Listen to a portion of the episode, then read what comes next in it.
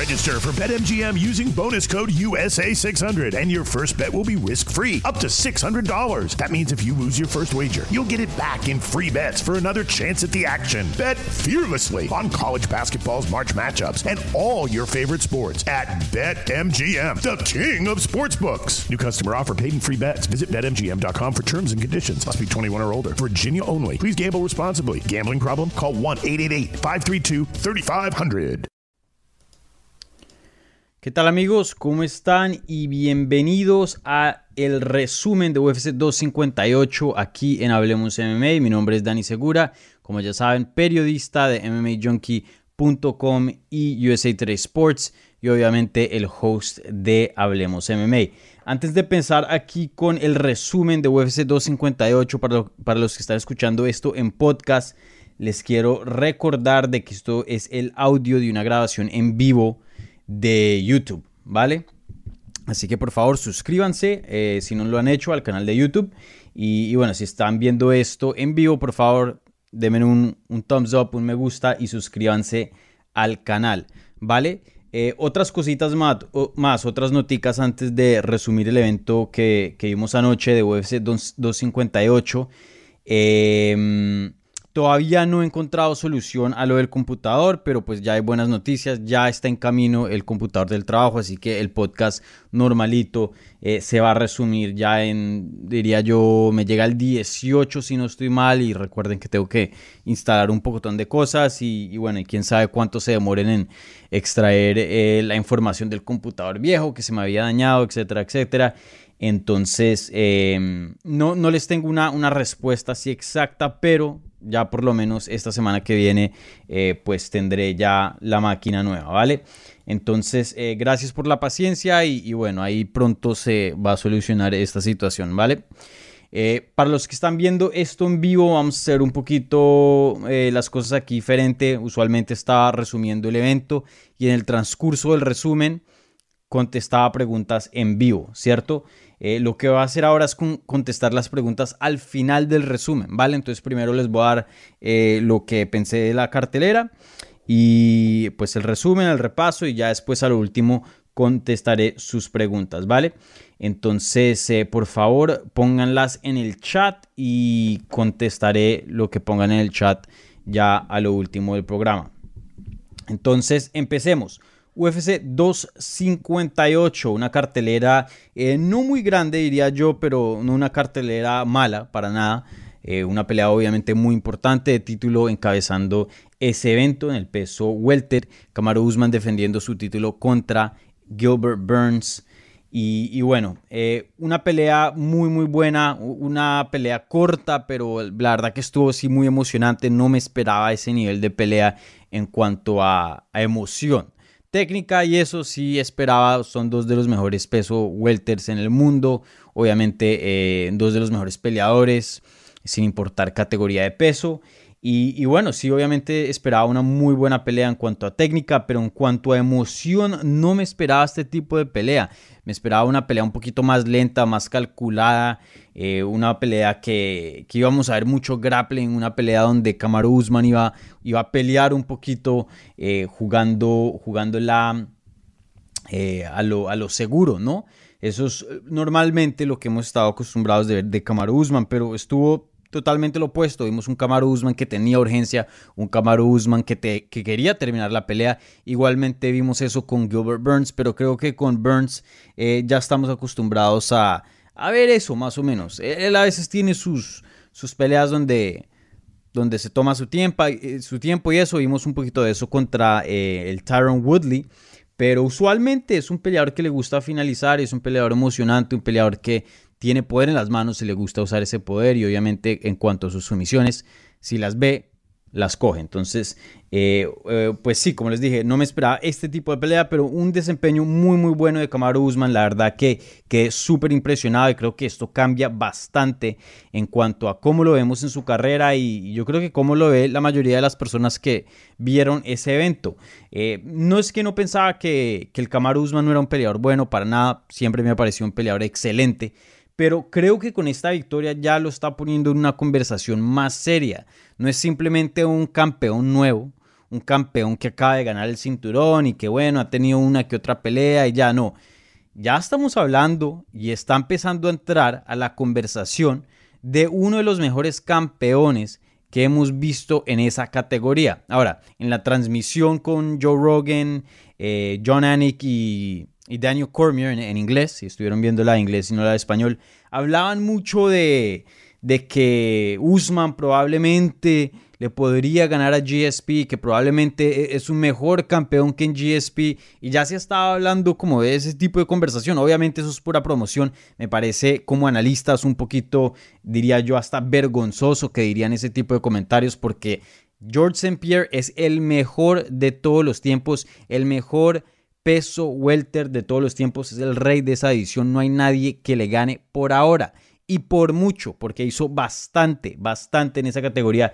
Y pues eh, el, el Usman no es que ha tenido el título por mucho tiempo y ya lo están comparando y ya están diciendo que hasta es mejor que George St. Pierre y eso me parece ya, eh, no estoy de acuerdo para nada. Y...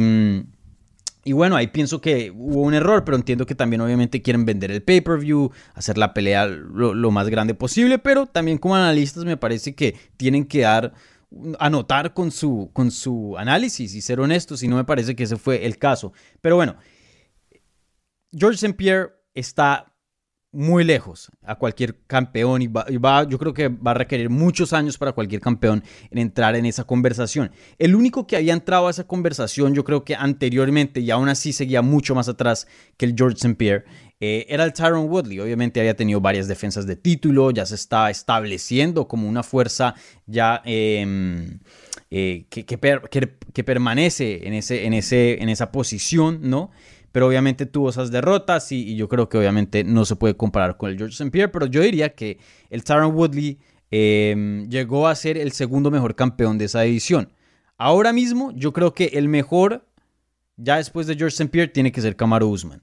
Yo sé que apenas esta es su tercera defensa de título, pero anteriormente le costó hartas peleas para poder llegar a esa posición y también ha vencido a muchos peleadores que son muy muy buenos, obviamente pasándole encima a un Damien Maya cuando no era campeón, de todas maneras un peleador que constantemente estaba contendiendo por un título, le ganó al ex campeón Tyron Woodley, Rafael Dos Anjos, Colby Covington, que es un excelente peleador, aunque de pronto a muchas personas no, no les guste, Jorge Masvidal, un peleador muy bueno, y ahora ganándole a Gilbert Burns, que es un peleador muy, muy, muy peligroso. Así que para mí, Kamaru Usman uno de los mejores pesos welter que hemos visto en la historia de este deporte. Todavía no igual a George St. Pierre, obviamente eh, lo digo con todo respeto para Kamaru Usman, pero Usman todavía está en su carrera. Estamos hablando de un George St. Pierre que ya terminó la carrera y obviamente eh, eso lo va a poner en ventaja. Entonces veamos a ver qué pasa en unos años ya cuando Kamaru Usman decía colgar sus guantes y decía retirarse. Ahí podemos comparar bien eh, los, los resúmenes de los peleadores. Pero hoy día le falta bastante al Camaruzman, pero me parece que se está posicionando eh, muy bien para poder entrar en esa conversación y, poder de pronto en el futuro eh, volver, reescribir la historia, ¿no? De pronto creo que e, eso es posible. Pienso, eh, en mi opinión, que George St. Pierre es un peleador muy difícil para, para superar su legado, pero pues obviamente todo es posible y, la historia cambia ¿no? en el transcurso de los años, así que uno nunca sabe. Pero sí, Kamaru Usman, una evolución excelente, un peleador muy muy bueno, un talento increíble. Eh, el striking que vimos esa noche de Kamaru Usman en cuanto a técnicas estuvo fenomenal. Ahí se le está notando el trabajo que ha hecho con Trevor Whitman. Y me parece una decisión excelente que se haya ido de, mm, de su campamento con, con Henry Hooft. Y no porque Henry Hooft sea un, mal coach, eh, para nada más bien porque me parece eh, muy similar a lo que hizo George St. Pierre. Obviamente George St. Pierre tenía su base en TriStar, pero él iba a Albuquerque, él iba a Henso Gracie, él iba a entrenar con Freddie Roach y buscaba expertos en ciertas áreas. ¿Cierto? Eh, Usman obviamente no es el caso igual porque pues, se fue eh, del todo, ¿no? De, del equipo de ahí en el sur de la Florida con Henry Hooft. Pero aún así es un peleador que se está dando cuenta que para evolucionar tiene que buscar otros, otras fuentes de conocimiento y, la verdad que eso fue lo que vimos, una evolución increíble. Eh, no creo que hubiéramos visto esa evolución si se hubiera quedado con Henry Hooft. Otra vez, no es porque Henry Hooft sea un eh, entrenador malo, sino porque pues Henry Hoof nada más puede enseñar cierto, o sea, está limitado como cualquier otro entrenador. Entonces me parece muy bien que el Kamaru Usman se haya ido de ese equipo y se le está notando, se le está notando mucho esa evolución. Ahora mismo no es solo un luchador que te puede complicar la pelea y, y ponerte contra la jaula y no te puedes escapar, es muy fuerte, tiene un control muy bueno es mucho más que eso y ahora mismo tiene poder en las manos, un jab increíble y, bueno, eh, finalizó a Gilbert Burns que pues es difícil de hacer porque es un peleador que tiene un aguante muy muy bueno. Así que quedé súper súper impresionado del desempeño de Kamaru Usman, la verdad que eh, uno de los mejores desempeños que él ha tenido en su carrera y hay que ponerle respeto. Yo sé que anteriormente muchas personas no lo respetaban, eh, pero creo que ya se está empezando a ganar el respeto porque esas victorias que tiene Gilbert Burns, Jorge Masvidal, Colby Covington, Tyron Woodley, Rafael Dos Años, Damien Maya, esas seguiditas, esas seis, increíbles, una racha muy muy buena. Entonces vamos a ver qué le sigue al Kamaru Usman. Le estaba diciendo que le interesaba de pronto una revancha contra Jorge Masvidal, no porque Jorge Masvidal se la merezca, pero más o menos porque se odian y porque lo quería finalizar. Obviamente cuando pelearon la primera vez en UFC 251 en julio del 2020 eh, esa pelea fue a decisión, ¿no? Kamaru Usman obviamente ganó, pero no hubo una finalización ahí. Y desde ese entonces, eso ha sido como el, el pero que le puede poner Jorge Masvidal, ¿no? Pero no me finalizaste y yo venía apenas de entrenar seis días, tomé esa pelea de corto aviso y le sigue eh, restregando eso al, al Kamaru Usman y pienso que ya ya lo cansó eso. Y él mismo lo dijo. Él está diciendo eso como una excusa. Él estaba entrenando todo el tiempo. Él estaba listo para esa pelea. Pero prefirió tomar la pelea de corto aviso porque esa pelea fue la, pelea que tenían planeada originalmente. Después de que las negociaciones no se dieron. Debido a, dice Jorge Masvidal, a, a cuestiones de dinero. Ahí fue cuando metieron a Gilbert Burns, pero él dio de positivo por COVID y después volvieron a renegociar y ahí fue cuando el, el, el, Jorge Masvial pudo otra vez entrar a esa conversación y terminó peleando contra Luzman, pero de lo que yo había escuchado es que él sí estaba entrenando. Había escuchado a Dustin Poirier decir que estaba entrenando, al mismo Mike Brown que él estaba entrenando, de pronto no en una forma de campamento, pero, pero no es que estaba ahí sentado en el sofá haciendo nada. Eh, aún así, de todas maneras, una pelea no muy reñida, pero de todas maneras fue a, decisión. O más vial. De hecho, creo que fue en el eh, primer round que tuvo un round muy bueno. Un round donde amenazó un poquito al campeón, pero no lo suficiente, obviamente, para, para hacer algo significativo en ese combate. Y, bueno, eso es lo que quiere eh, Kamaru Usman. Obviamente, eh, no una pelea que le añadiría mucho a su legado, diría yo, pero de todas maneras trae el dinero. Jorge Masvidal es un nombre muy grande en este deporte, una de las eh, estrellas más grandes dentro de la compañía de UFC. Entonces, eh, no diría que tiene sentido esa pelea, pero la verdad no me molestaría verla. Me parece que Usman eh, ha estado haciendo todo lo que la promoción le ha pedido, ¿no? Ok, pelea de corto aviso, dale. pelea contra Damien Maya, boom, de una. él ha hecho todo.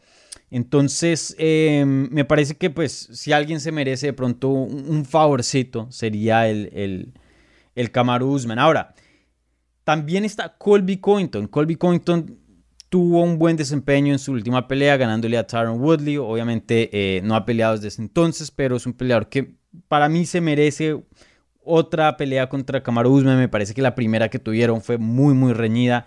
Y, y bueno, esa de pronto también puede ser una opción para el Kamaru Usman, pero ahí el presidente de UFC, Dana White, había dicho que probablemente, o probablemente no, pero quieren y están planeando hacer una pelea entre Colby Covington y Hamzat, ¿qué digo? Y Leon Edwards. ¿Por qué? Porque Hamzat Shimaev eh, quedó fuera del combate contra Leon Edwards, entonces Leon Edwards quedó sin oponente. Entonces de pronto eso es lo que hacen. Hacen la revancha con Jorge Masvidal, Usman Masvidal, y luego hacen una pelea entre Leon Edwards y Colby Covington. Y yo creo que entre esos dos sí se define quién, quién va a retar o quién va a ser el siguiente retador eh, de título, ¿no? Entonces vamos a ver qué pasa. Para mí no me molesta la revancha con Masvidal. Me parece que eh, yo escogería a que Usman ganara ese combate. Eh, no la odiaría, pienso que de pronto Masvidal sí pelea un tris mejor ya que tenga un, un, campamento completo, pero a la misma vez estamos viendo una evolución muy, muy, muy rápida y muy avanzada del Kamaru Usman. Entonces también creo que es un peleador más peligroso hoy día que el que era hace un año. Entonces, eh, quién sabe qué va a pasar, pero creo que probablemente ese va a ser el escenario que, vamos a ver en las 170 libras. Y bueno, ¿qué, se puede decir de Gilbert Burns? Que tuvo aquí una derrota muy dura. La verdad que esa sí me dolió. Eh, he entrevistado a Gilbert Burns en el pasado para MMA Junkie, una, una persona muy, muy buena, una persona muy amable. Pero, pero sí, eh, así es el juego, ¿no? Alguien tiene que ganar, alguien tiene que perder y en este caso el perdedor fue Burns y vimos que después de, la pelea se puso a llorar ahí y se sentía muy mal de, de haber sufrido esa derrota. Obviamente sabemos que él quería este momento, quería ser campeón y, y, ser campeón no solo significa el legado y el orgullo de poder tener un cinturón de UFC, pero eh, significa más dinero para la familia de él, para los hijos, un futuro eh, mejor, obviamente, más oportunidades. Y, estos atletas no, no es como una carrera profesional cualquiera de, ser ejecutivo, periodista en mi caso, lo que sea, que uno lo puede, hacer esto hasta los 60 años y, después retirarse. No, ya después de los 35 ya es muy difícil eh, ser un peleador. Obviamente es un deporte eh, para, la gente joven. Entonces, em, el tiempo de poder hacer harto dinero y poder eh, ser exitoso pues es limitado y el Gilbert Burns no es que sea un jovencito, ya tiene 34 años de edad, entonces si quiere volver a tener una pelea de título y pienso que está en muy buena forma, para nada es un peleador viejo, ¿no? En cuanto a, años del deporte, ¿no? Eh, pienso que todavía le queda bastante y está en muy buena forma y tiene una técnica excelente. No me sorprendería, no me sorprendería si se volviera a posicionar em, para poder pelear por el título otra vez, pero pues toca entender que eh, pues tiene un tiempo limitado y si quiere hacer eso tiene que poner a trabajar ya. Él mismo lo dijo, yo quiero ser como Robbie Lawler, que perdió contra Johnny Hendricks y de una estaba peleando y de una consiguió otra pelea de título. Entonces vamos a ver qué le sigue a Gilbert Burns, pero para mí que lo mantengan ahí en el top 5. Ahora mismo estoy viendo los rankings aquí en ufc.com.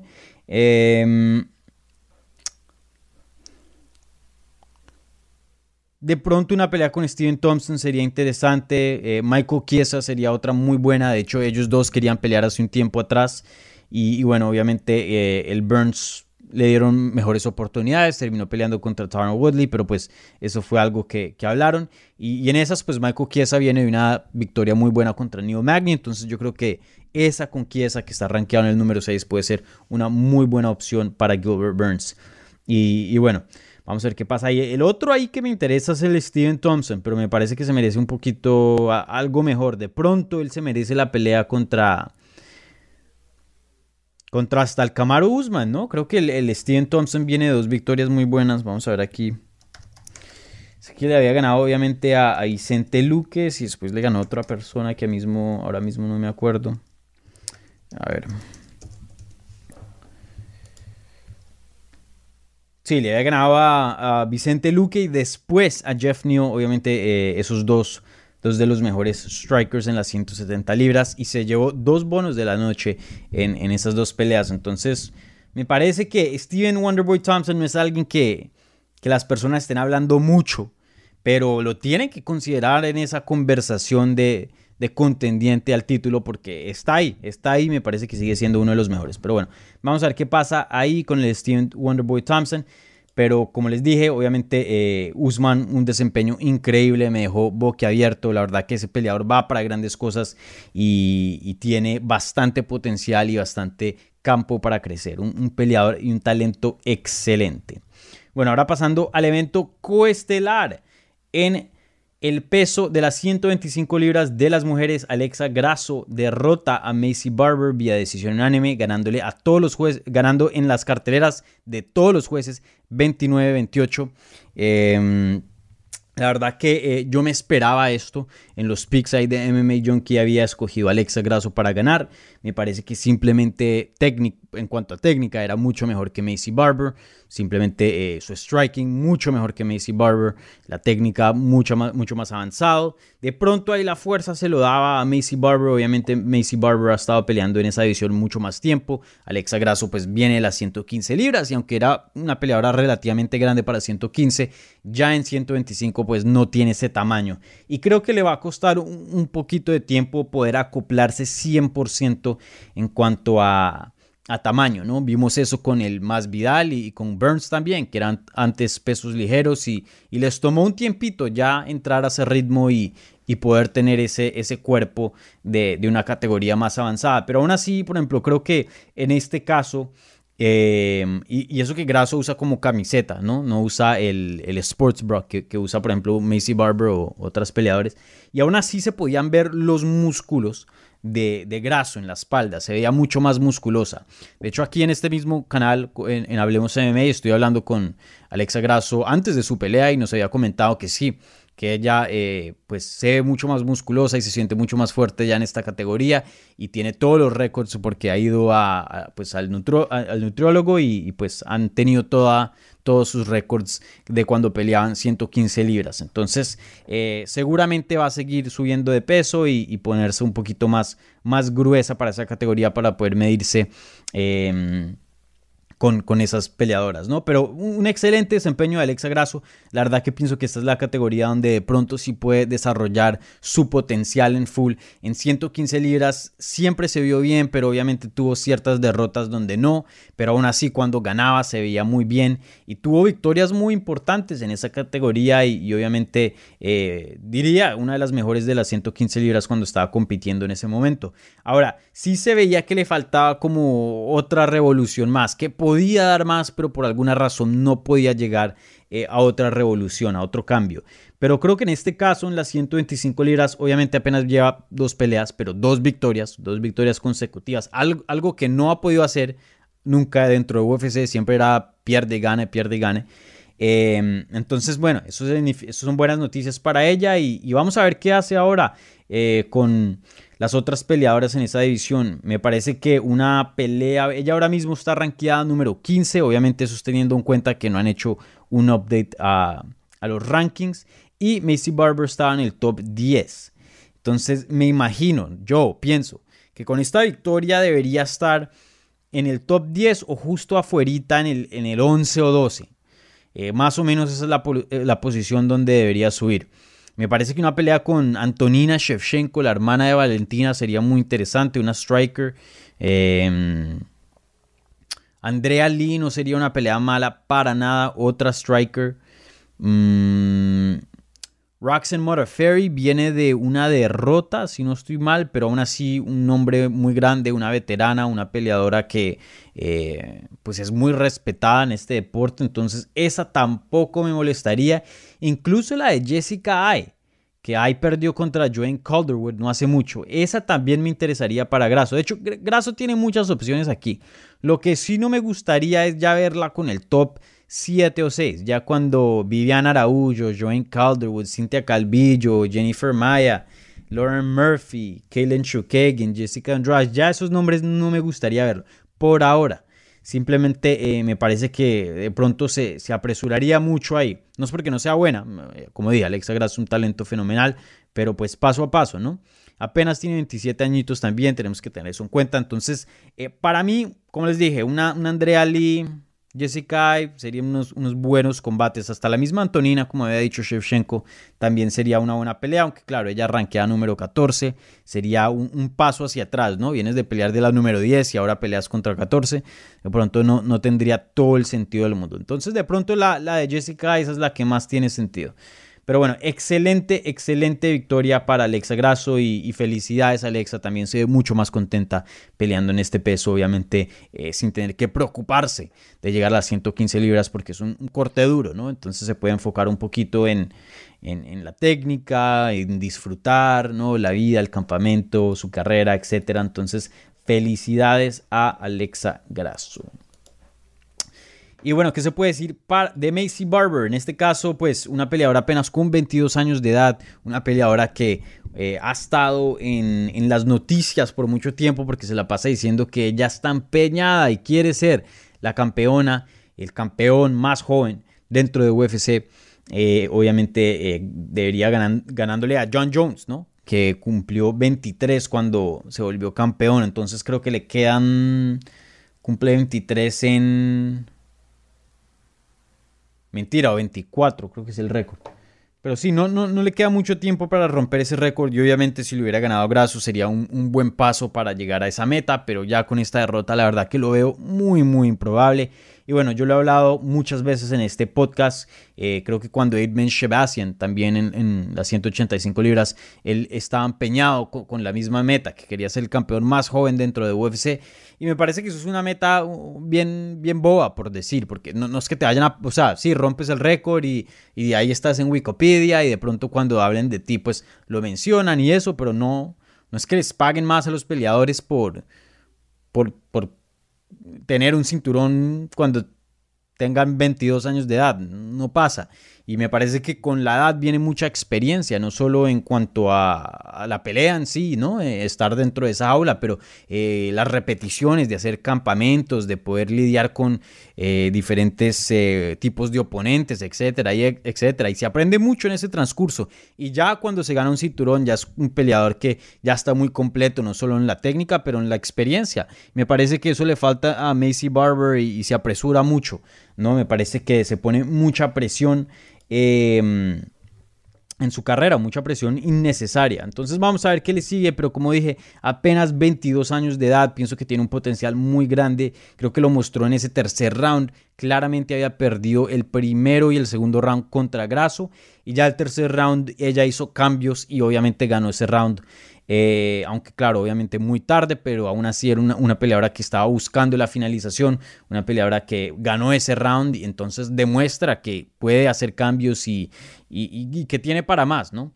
Entonces vamos a ver qué le sigue a la Macy Barber. Pienso que el futuro de ella es bien brillante, pero futuro lejano apenas con 22 años pienso que eh, necesita coger experiencia y, pelear, pelear bastante, eso es todo. Entonces ojalá que no se siga apresurando porque es un talento increíble que necesita eh, simplemente madurar. Bueno, justo debajo de esa pelea, y esas son las dos peleas, em, obviamente estelar y coestelar, las que más nos enfocamos aquí, pero hubo otros resultados que me gustaría mencionar rápidamente. Obviamente, eh, Kelvin Gastelum. Y bueno, antes de mencionarles esto, eh, les recuerdo que si tienen preguntas, por favor, pónganlas ahí en el chat de YouTube y yo las voy a contestar ahorita en, unos minutos, ya cuando pase a, las preguntas del chat. Y luego terminamos aquí eh, con la transmisión. Pero rápidamente les cuento, Kelvin Gastelum rompe una mala racha de cuatro peleas de tres peleas. Qué pena, hubiera sido cuatro si hubiera eh, sufrido una derrota aquí en UFC 258 contra Ian Heinisch.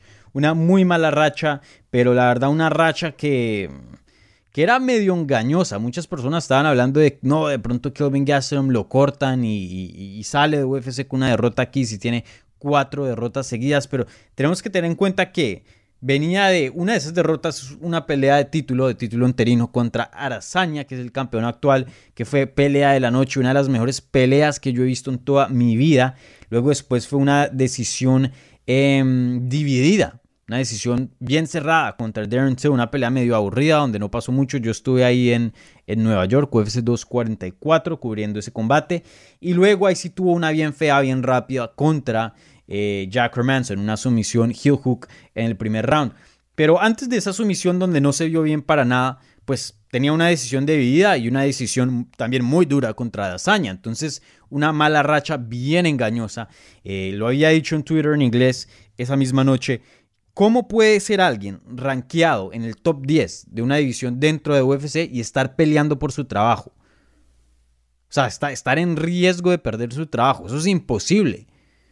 Si no eres bueno, si estás perdiendo bastante, sales de los rankings primero y ahí sí, si sigues perdiendo, puedes perder tu trabajo. Pero ¿cómo alguien de los rankings puede estar eh, en, peligro de perder su trabajo por no ser un buen peleador, pero está en el top 10? Eso no tiene nada de sentido. Ahora, o los rankings no tienen sentidos, o lo que está diciendo los periodistas y la narrativa en este caso no tiene sentido. Yo creo que es una combinación de las dos. No me parece que esta mala racha era, era tan grave como la gente estaba hablando. Y, hoy día creo que Kelvin Gastelum, como lo dice su ranking, es un peleador que está en el top 10 de esa categoría. Em, obviamente no es el mejor, lo, lo hemos comprobado pues con las derrotas que ha tenido, pero pues con las victorias también que ha tenido en el pasado, ha comprobado que es un peleador que es fácilmente uno de los mejores ahí, un top 10. Entonces, eh, un excelente desempeño de Kelvin Gastelum. Obviamente hemos visto mejores peleas de él, pero pues teniendo en cuenta que estaba en una posición eh, pues relativamente dura con tres derrotas, pues eh, lo más importante aquí era la victoria y ya hacia el futuro se puede enfocar en mejorar, pero lo más importante aquí era conseguir una victoria. Entonces, bueno, le ganó al Ian Heinisch vía decisión unánime, una excelente pelea. Y ahí mismo en, el, en, la, en la rueda de prensa después de la pelea había dicho que, que no tiene ningún oponente en mente, pero si algo llegara a pasar entre la pelea de Robert Whittaker contra... Es que Robert Whittaker pelea, ya se me fue. Esa pelea va a pasar en... Pablo Costa, claro, esa pelea va a pasar en UFC en abril, en un Fight Night, que todavía no tiene, todavía no se sabe dónde, dónde va a pasar, si en, si en Fight Island o en Las Vegas. Pero, pero sí, obviamente una pelea muy importante para las 185 libras. Pablo Costa, eh, ex retador de título. Robert Whitaker, ex campeón. Y, bueno, si alguien se sale de ese combate por COVID, lesión, lo que sea, le está dispuesto para entrar en, esa, en, esa, en ese combate con quien sea, Pablo Costa o Robert Whitaker, y, estar ahí como de reemplazo. La verdad no me gusta mucho esa idea, pienso que de pronto otras personas serían eh, mejores para esa situación. Pienso que Kelvin Gastelum ahora mismo se debe enfocar en, en, en salir del todo de esa mala racha, ¿no? Ya la rompió, ok, tienes una victoria, pero si sufres otra derrota, amigo, te pone en, una y cuatro en tus últimas cinco, pues que no es una posición muy buena. Entonces me parece que otra victoria más, otra pelea no fácil, obviamente Ian Heinisch no es un peleador fácil, pero podemos decir con tranquilidad que es mucho más fácil que, que un Paulo Costa o un Robert Whittaker. Entonces, eh, ahora mismo estoy viendo a los rankings. De pronto, un un Brad Tavares, un,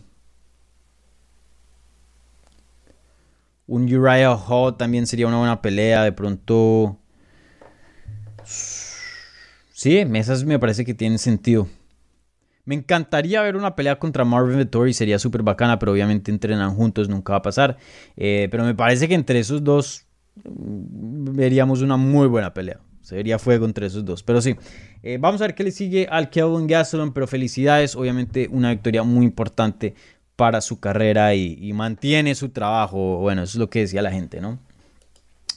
¿Qué otros resultados así me impresionaron de UFC 258?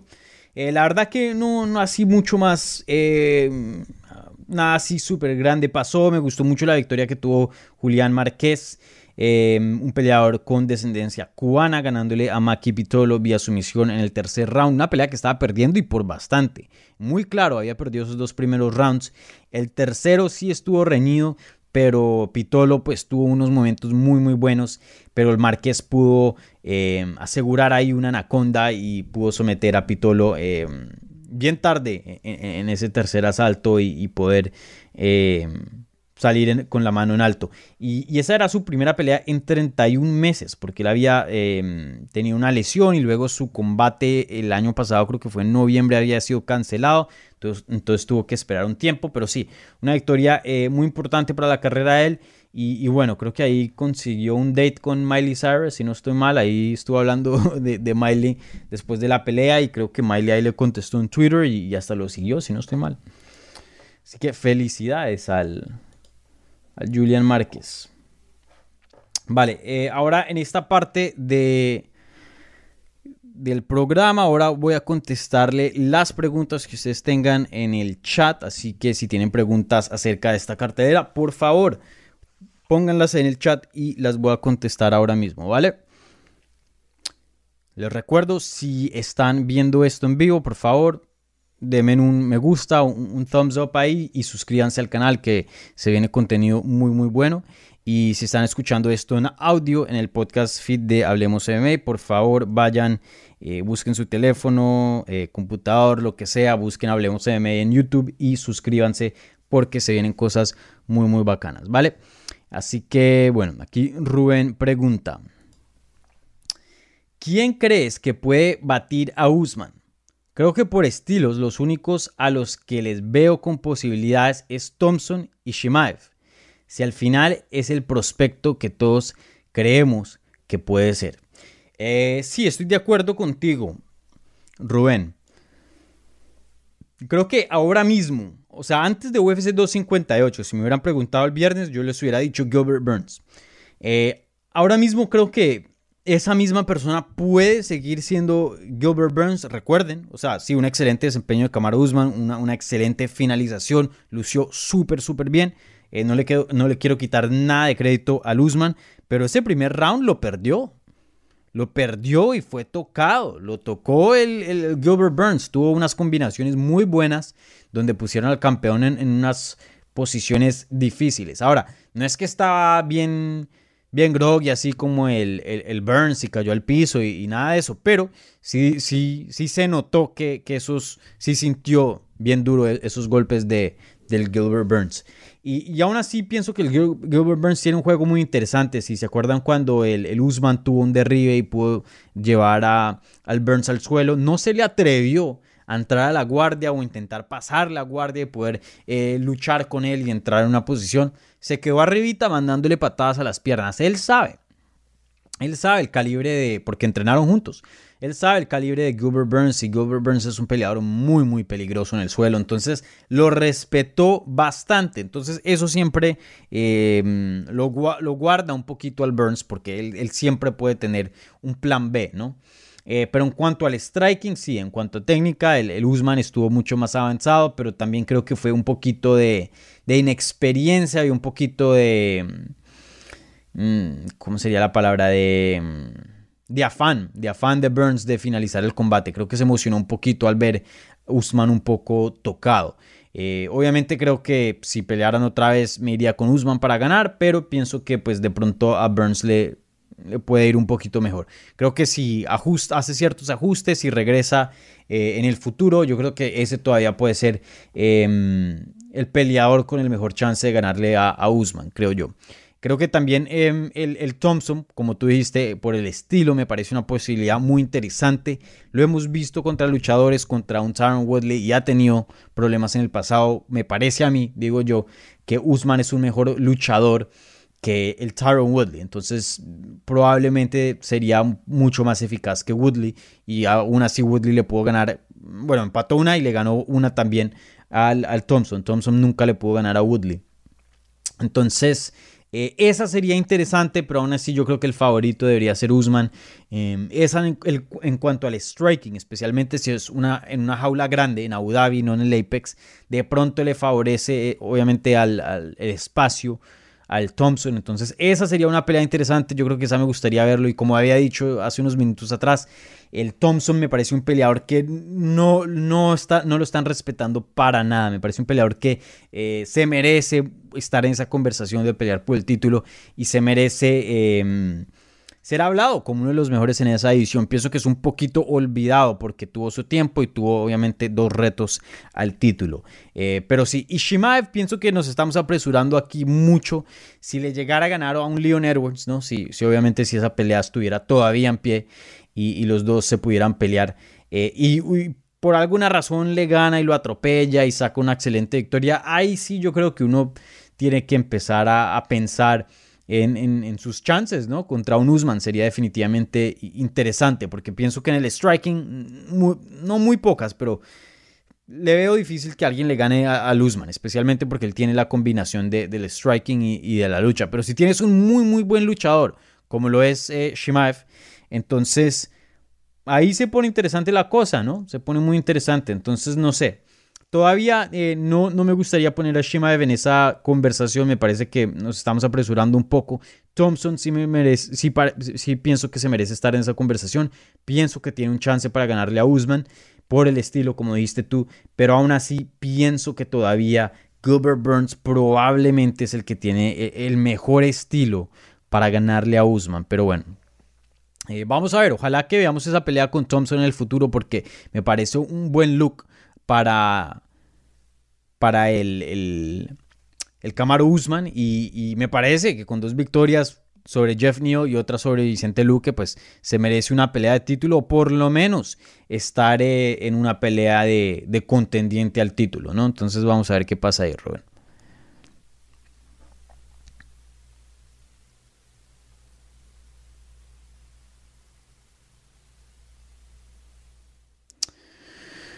A ver.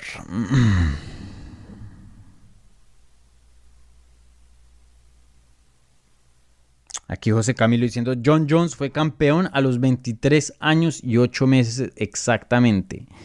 Él nació el 19 de julio y fue campeón el 19 de marzo. A los 4 meses, a 4 meses de cumplir 24. Sí, entonces, eh, hablando otra vez de Macy Barber, ya el tiempo le queda muy, muy justico y pues viene de una derrota, dos derrotas, ¿no? Esta contra Grasso y anteriormente contra Ferry. Entonces, eh, difícil, difícil para la, la Macy Barber hoy día poder conseguir una muy buena racha y una pelea de título en, estos tiempos y, poder eh, ser campeón antes de que cumpla 23 años y 8 meses. Ya olvídese de ese récord, olvídese de esa presión y enfóquese en tomar las peleas adecuadas. De hecho, esta pelea no me pareció una, buena decisión para Macy Barber. Llevaba casi un año sin pelear. Tuvo una lesión de la rodilla muy, muy grave. Eh, tuvo una derrota muy fea contra Mara Ferry. Le ganó completamente. Y encima de eso, regresa en un evento coestelar, bueno, que eso no fue obviamente elección de ella, de hecho, em, ese no era el plan original para UFC 258, y pelea contra Grasso, que es una peleadora dura, duran 115, duran 125, pero bueno, em, así se dieron las cosas.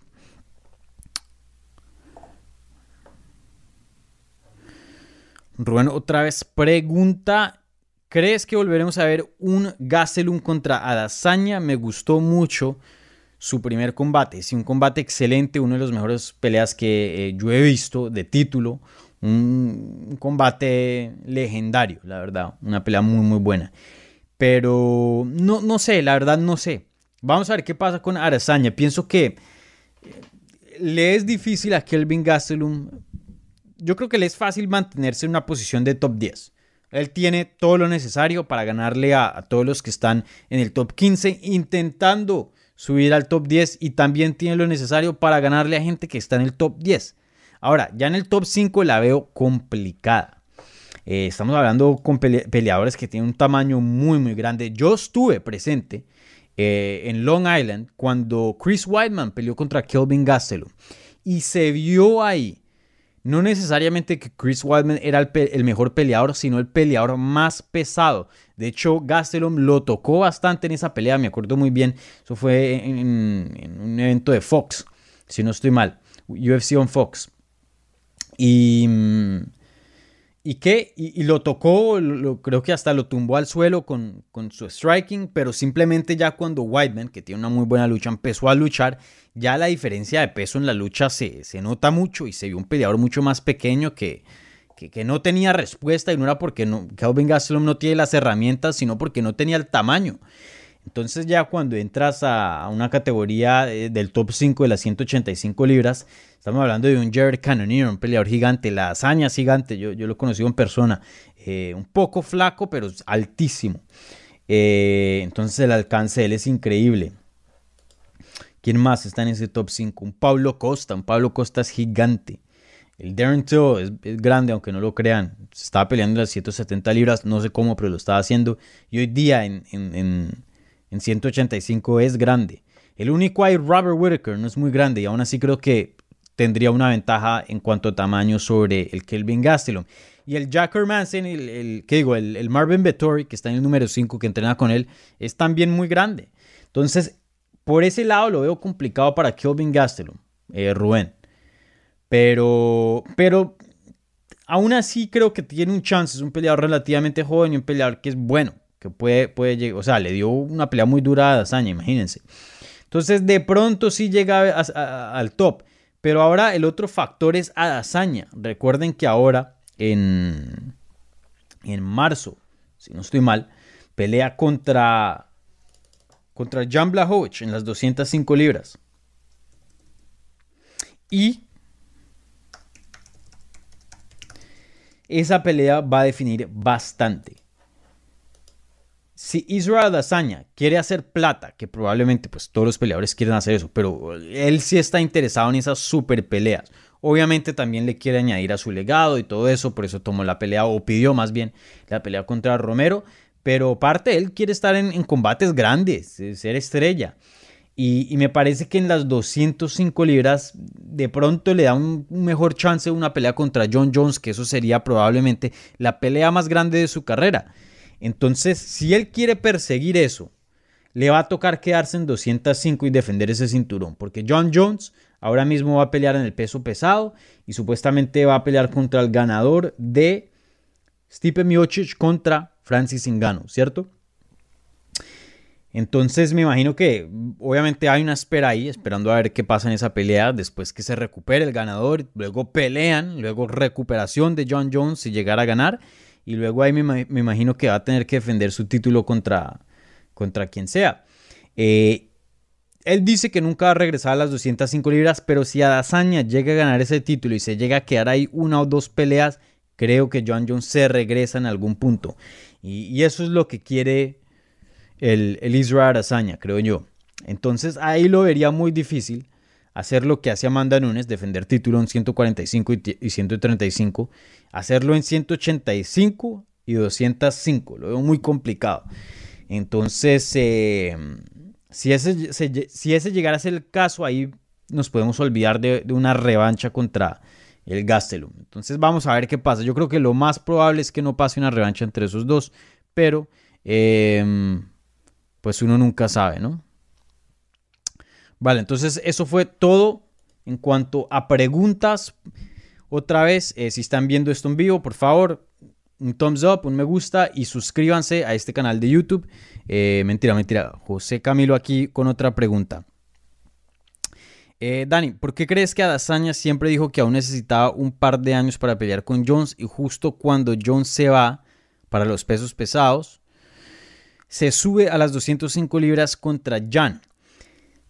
Muy buena pregunta. Eh, yo estuve en una llamada de, medios con Adazaña precisamente y yo le, yo le hice esa misma pregunta. Él me dijo, pues miren a John Jones, hasta ahora se está subiendo las 200 al, peso pesado y miren cuánto tiempo ha estado en 205.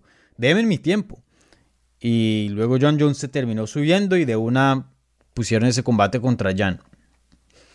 No sé, me gustaría entrevistar a Dazaña y preguntarle eso mismo.